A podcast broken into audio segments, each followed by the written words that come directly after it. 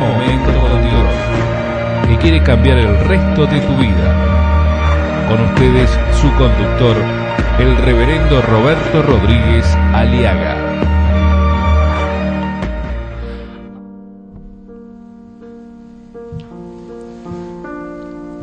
Nuestros hijos están sufriendo. Dice el pasaje bíblico, al llegar cerca del pueblo, vio que llevaban a enterrar a un muerto, hijo único de su madre, que era viuda. Y mucha gente del pueblo lo acompañaba.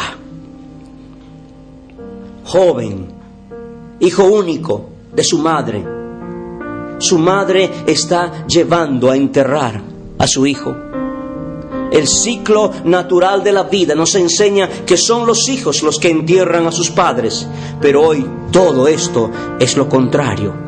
Por no decir millones de padres y abuelos en este mismo momento están llorando y otros enterrando a sus jóvenes hijos, están enterrando sus esperanzas, porque mucha juventud muere por nada. La violencia, el alcoholismo, el suicidio, el SIDA, la droga, los boliches, la discoteca, los bares, las cantinas, están arruinando nuestras, nuestras juventudes. Los niños en las calles están muriendo lentamente por el poxirrán. Viven con los pegamentos inhalando drogas. Niños consumidores y consumidos por la droga, la delincuencia, la prostitución, niños descerebrados. Estoy hablando de niños, escúcheme, de niños que deberían estar bajo techo en esas noches frías o calurosas. Están en las calles, envueltos con papeles de diario, envueltos con cartones, improvisando y ahí están expuestos a la prostitución. Mira, Señor, mi angustia. Siento que me estalla el pecho. El dolor me oprime el corazón. Dice la palabra de Dios, el dolor me oprime el corazón cuando pienso en lo rebelde que he sido. Allá afuera la espada mata a mis hijos. La espada aquí es el símbolo no solo de la violencia, sino de niños que son quemados con cigarrillos, torturados, niños jóvenes que están con el poxirrán, con el crack, con la jarra loca, los estupefacientes, las drogas, el paco que mata a cientos y miles de jóvenes, nombres que le damos a estos componentes tóxicos que están matando a nuestros jóvenes por nada. Niños o niñas esclavos de la monedita, de limpiar el parabrisas o ponernos en los semáforos para pedir un centavo, la monedita, ¿para qué? Para ayudar tal vez a ese padre o a esa madre que engendró por nada el hijo que tiene. Niños torturados con golpes en las cabezas, hematomas, niños violados que sufren dolor, que sufren el dolor en su silencio. Familias hay familias que enseñan a fumar marihuana a sus hijos desde los dos años de edad. ¿Sabía usted? Qué drama terrible en que estamos viviendo. Donde no hay Dios, mi amigo, existe caos. Nuestra sociedad se muere por la idolatría. Sin Cristo nadie puede decir lo que es bueno y lo que es malo. Sin Cristo no existe la verdad. Sin Cristo no hay moral. Sin Cristo no hay vida. Sin Cristo todo está permitido. Porque yo quiero hacer una pregunta a usted, joven, a usted, padre de familia. ¿Quién es el que establece la moral de nuestra sociedad? ¿Quién es el que establece la moral de nuestra sociedad? ¿Los hijos? ¿La juventud? ¿Las glándulas? ¿Son los boliches los que determinan la moral de nuestra sociedad? ¿Son los ídolos de la canción o del fútbol, de la ciencia o es el gobierno? Son la mayoría equivocada las que establecen la moral de nuestra sociedad. Desgraciadamente la idolatría nos está llevando a morir, a perder nuestra juventud, nuestra esperanza. Hoy en día cada uno tiene su propia moral, cada uno tiene su propio ídolo, su propio Dios con minúscula, pero pocos tienen a Cristo como Salvador y Señor de sus vidas. Nuestra juventud está ahora adorando cualquier cosa, cualquier personaje. Si el fulano patea bien la pelota, se convierte en el ídolo y quien debe decirle a la juventud cómo debe ser joven. Pero sin embargo ese hombre, o ese basquetbolista, o ese deportista, o ese científico, o ese sociólogo, o ese, ese politicólogo, o ese, ese geólogo, ese tipo, quien sea, ese sabio, muchas veces no vemos la cara oscura de su vida, que tiene una moral por los suelos, es un adúltero, un fornicario, o un homosexual, un inmoral. Son esta gente la que debe, debe, dígame usted, establecer la moral de nuestros jóvenes. Mi amigo, Solo la Biblia, la palabra de Dios, es la que establece los principios morales, éticos de una sociedad y de una juventud. Jesucristo es el camino, la verdad y la vida. La verdad absoluta, no relativa. Es con Cristo lo bueno es bueno y lo malo es malo. Lo pecado es pecado y lo podrido está podrido. Y lo que está perdido necesita salvación. Y Jesucristo es el Señor para ello. La sociedad vive sin moral, sin respeto. Los valores morales no existen, ni ética tampoco, nada ahora es verdad. Todo está permitido, todo es negociable. Hoy se puede negociar.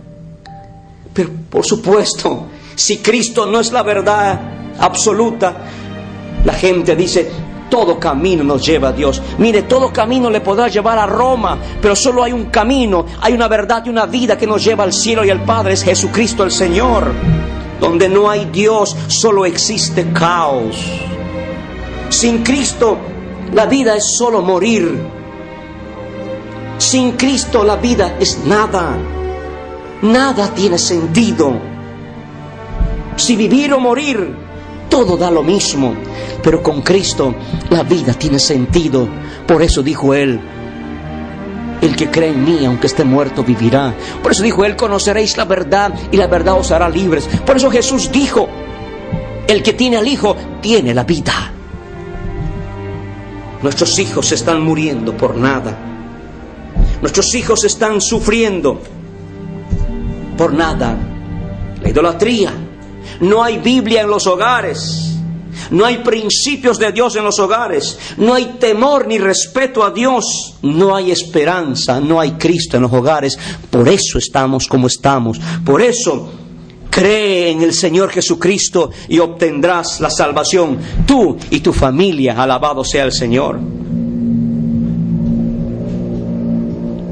Este es el drama de nuestra sociedad. Los detalles dolorosos de un hogar sencillo en Lucas capítulo 7, 12. Cuando llegaron a la entrada del pueblo, vieron a, un, a, unos hombres que llevaban a enterrar a un muchacho jovencito. El muerto era el único hijo de una viuda. Mucha gente del pueblo iba acompañado y acompañaba a esa pobre mujer. Pobre mujer, camino a enterrar su esperanza. Qué detalle tan doloroso de un hogar sencillo. Y muchas mujeres hoy siguen sufriendo soledad, impotencia para superar muchas veces el sufrimiento y la experiencia dolorosa de perder al esposo, que conduce a muchas a la viudez y a no querer retornar más a las actividades normales de la vida. Y ahora esta pobre mujer pierde su único hijo. ¿Qué es lo que está acabando? ¿Qué debo hacer? ¿Cuán grande es mi dolor? cuán grande es el dolor de perder un hijo.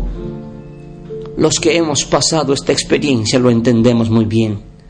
Cómo deprime el alma, cómo se nos parte el corazón en pedazos. Cuando uno pierde hijos, hay sufrimientos tan especiales y difíciles de explicar en el corazón. Estas cosas me hacen llorar. Mis ojos se llenan de lágrimas, pues no tengo a nadie que me consuele a nadie que me dé un nuevo aliento. Entre ruinas han quedado mis hijos porque pudo más la enfermedad, porque pudo más la droga, porque pudo más la sida, porque pudo más el dolor, pudo más el alcohol, pudo más el boliche, pudo más el tabaquismo, pudo más la prostitución que nosotros. Jesucristo seguirá siendo la solución para este drama generacional. Al verla, dice la palabra de Dios, al verla, Jesús tuvo compasión de ella y le dijo, no llores. Y enseguida se acercó, tocó la camilla y los que la llevaban se detuvieron. Jesús le dijo al muerto, joven, a ti te digo, levántate. Entonces el que había estado muerto se sentó y comenzó a hablar. Y Jesús se lo entregó a la madre. Qué palabras, qué mensaje glorioso. ¿Será posible todavía que haya alguien que se atreva a decirle a alguien, no llores? Y ese alguien se llama Jesucristo, el autor de la vida, el que dijo, yo soy la resurrección y la vida, y el que cree en mí, aunque esté muerto, vivirá. Solo Dios tiene palabras de consuelo, mi amigo. ¿Qué hago ahora si he perdido a mi hijo? Es la pregunta de muchos. ¿Qué hago ahora si he perdido mi ser querido? El llorar desconsoladamente no soluciona. Es simplemente un alivio de desahogo, porque es parte de la psiquis, es parte de la emoción. No es malo llorar. Hay que llorar cuando hay que llorar. Pero no hay que seguir llorando cuando hay que seguir actuando. Jesús le dice, no llores no le prohíbe, simplemente le dice, no sigas llorando, porque el llorar, el llorar desconsoladamente al lado de la tumba o a la foto o al objeto de recuerdo de tu ser querido, no te devolverá lo que has perdido, mi amigo, mi amiga. Cuando nos visita la aflicción, el dolor, por la muerte de un ser querido, muchas veces tenemos la tentación de sentarnos, de desesperarnos y angustiarnos y vivir llorándolos y evocando sus memorias. Y esto no nos permite reintegrarnos a la sociedad, a seguir la vida cotidiana y muchas veces nos negamos rotundamente a retornar a nuestras actividades normales y ahí es donde perdemos el contacto con Dios cuando Jesús le dice a esta viuda no llores le está diciendo, quiero que mires un momento a través de este dolor. Quiero que mires a Jesucristo. Venid a mí, miradme a mí, dice Jesús, y sed salvos todos los términos de la tierra. Necesitamos la presencia de Jesucristo para que camine al lado con nosotros y nos ayude a encontrar la senda de la vida diaria. Jesucristo está a tu lado para consolarte. Dile, Señor, toma mi vida y consuela mi corazón desde ahora y para siempre. Amén.